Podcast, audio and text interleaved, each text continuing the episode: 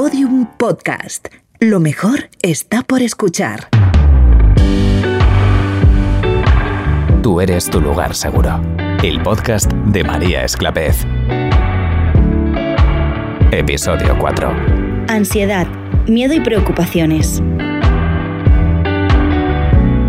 Oye, ¿y tú cómo te llevas con tus pensamientos? Hola, soy María Esclapez y hoy vamos a hablar de un temazo, la ansiedad.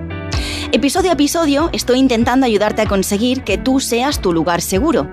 Y hoy estoy especialmente satisfecha de poder hacerlo con unas consultas tan buenas como las que vas a escuchar. Por cierto, en Instagram te recuerdo de vez en cuando cómo enviarme estas dudas. Entonces, como te decía, ¿cómo te llevas con tus pensamientos? En el episodio de hoy, sobre todo, vamos a irnos al gimnasio. Ración doble de ejercicios. Ya sabes, eso de pasar a la acción, de saber qué podemos hacer con la ansiedad, con los pensamientos rumiantes, con las preocupaciones, con los fantasmas mentales del pasado. ¿Estás preparada?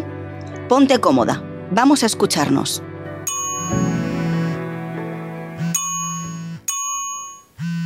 Consultas.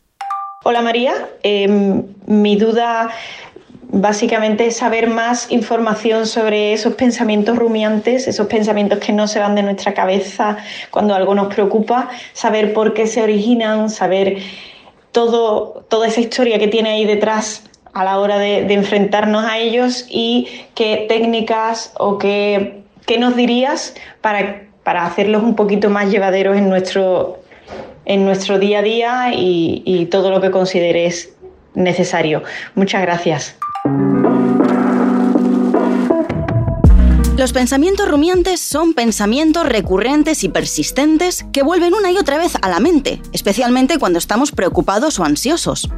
Aparecen cuando algo nos preocupa y suelen ser bastante negativos y además generan mucho malestar emocional. Desde el momento en que nuestro cerebro visualiza un peligro, no importa si es real o imaginario, activa una serie de mecanismos que considera nos van a servir para poder hacer frente a ese peligro. Uno de ellos es darle infinitas vueltas a las cosas con la intención de encontrar la mejor solución posible.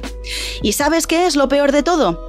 Que el cerebro no solo se conforma con darle infinitas vueltas a las cosas, sino que además le gusta plantearse todas las opciones posibles, las imposibles y las super imposibles. Todo con tal de estar preparado y tener un plan A, B, C, D, F, G y el que se presente. Vamos a decir que ponerse en la peor situación posible es su pasión. Le encanta dramatizar. A esto se le llama catastrofismo. El catastrofismo es un mecanismo de defensa que consiste en visualizar todos los posibles futuros para prevenir situaciones desagradables. Todos los posibles futuros. Con esto, ¿cómo va a responder el cuerpo? Pues con los típicos síntomas de ansiedad. Taquicardia, hipervigilancia, sudoración, dolor en el pecho, dificultades de atención, problemas de memoria, sensación de ahogo, insomnio, temblores, náuseas, pesadillas. El cerebro quiere prepararnos para lo peor y estar listo para cuando todo esto que imaginamos llegue, aunque objetivamente no sabemos si llegará o no de la forma que imaginamos.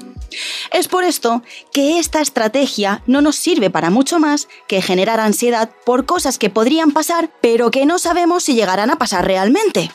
El origen puede ser diverso. Miedo a algo que tenga que ver con el futuro, algún tipo de fobia en el presente, culpa con respecto a los errores del pasado, alta exigencia, preocupación sobre lo que opinen los demás de uno mismo y demasiada autocrítica.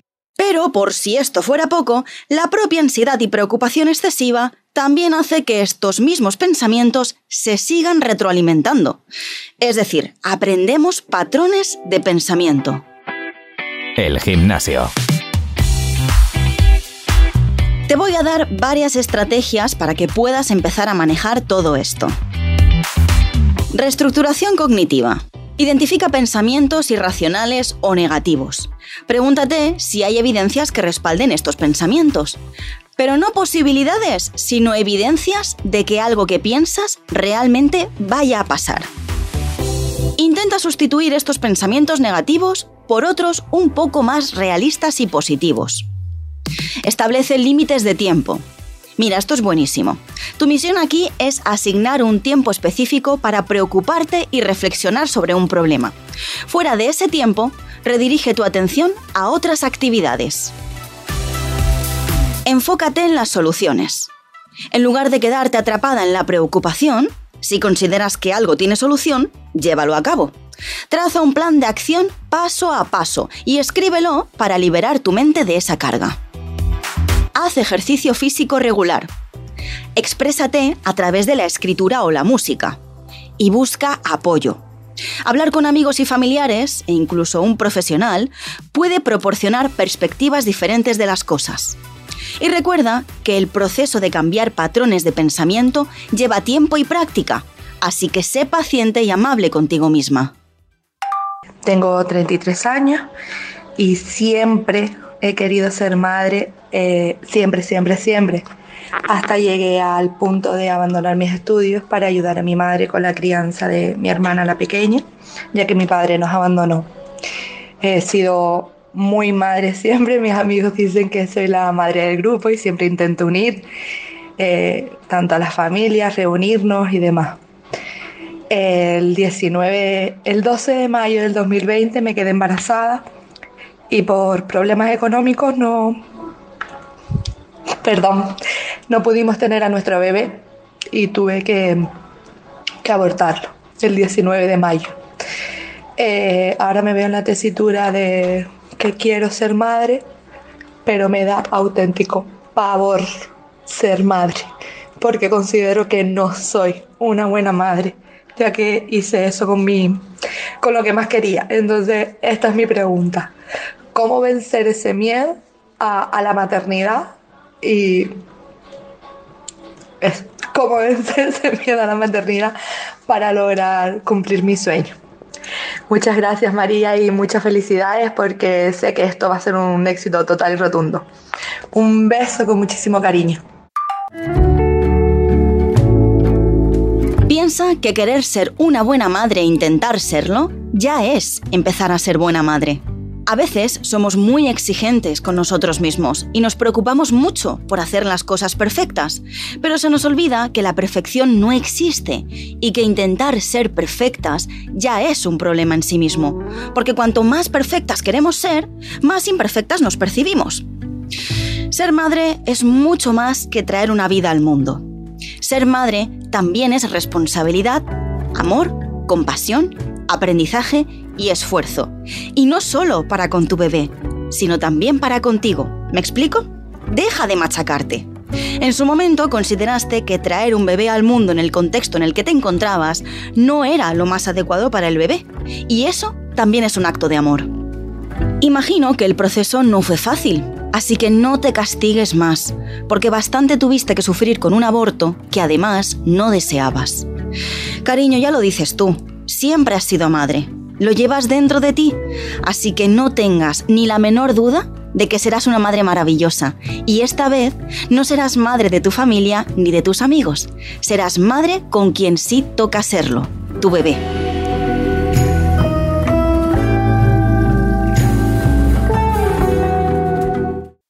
Mi pregunta es la siguiente. ¿Cómo puedo dejar de vivir en el pasado? Los tips que he dado antes también sirven para trabajar preocupaciones con respecto al pasado. Sin embargo, hoy vamos con una dosis doble de gimnasio. Vamos a hacer juntos un ejercicio de visualización para cerrar una puerta al pasado. El gimnasio. Busca un sitio tranquilo en el que te puedas sentar o acostar. Colócate en una postura cómoda. Cierra los ojos. Respira usando tu diafragma. Te explico cómo se hace esto. Coge aire por la nariz mientras elevas el abdomen. Cuando vayas a soltarlo por la boca, deshincha tu abdomen. Puedes colocar las manos a la altura de tu ombligo para que sientas cómo éste sube y baja mientras lo haces. Vamos a ello. Ahora dedica unos segundos a visualizar aquello que quieres desechar. ¿Qué te hace sentir? ¿Sientes esa emoción en alguna parte de tu cuerpo? ¿Dónde la localizas? enfócate en esa parte de tu cuerpo. Ahora imagina cómo esa emoción, escena o momento de tu vida va materializándose en una forma geométrica. ¿Qué forma tiene? ¿Es un triángulo? ¿Un cuadrado? ¿Un círculo? ¿De qué color es? ¿Cuánto dirías que pesa? Visualiza cómo esa figura geométrica sale de esa parte de tu cuerpo. Ahora está frente a ti. Cógela y lánzala muy, muy lejos. Imagina cómo llega hasta las nubes y se va con ellas. Vuelve a realizar la respiración diafragmática. Piensa en algo que te haga muy feliz y asocia ese estado de relajación a eso que tanto te gusta.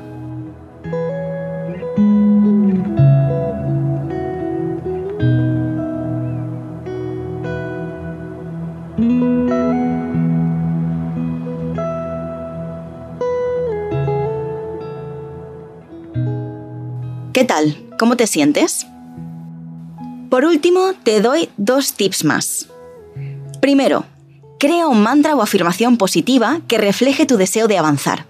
Por ejemplo, que sea algo simple, como dejo atrás el pasado y abrazo mi presente y mi futuro. Repite esto cada vez que tu mente vuelva al pasado y vuelve a focalizarte en el aquí y ahora. Dejo atrás el pasado y abrazo mi presente y mi futuro. Segundo, enfócate en el presente y el futuro. Coge papel y boli y concéntrate en tus metas futuras. Establece una serie de objetivos positivos. Lleva esa lista siempre contigo para que no se te olvide por lo que estás luchando cada día. Antes de despedirme de ti, quiero recordarte que en el segundo episodio de este podcast, el que titulamos Duelo con las parejas y las amistades, hicimos un ejercicio súper potente para aprender a decirle adiós a una persona te puede ayudar. Si no lo escuchaste, te invito a que lo busques y de paso, si quieres, me dejes alguna reseña en la plataforma de audio donde me estés escuchando o unas estrellitas de valoración. Te cuento más cosas la semana que viene, porque tú eres tu lugar seguro.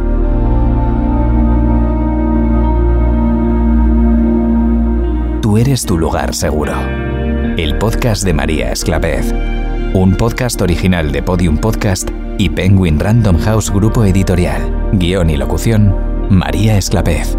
Dirección, Eugenio Viñas. Producción, Javi Caminero y Alberto Faura. Diseño sonoro, Oscar Bogdanowicz. Producción ejecutiva, por Penguin Random House Grupo Editorial, Raquel Abad y Gerardo Marín. Por Podium Podcast, María Jesús Espinosa de los Monteros y Lourdes Moreno Cazalla.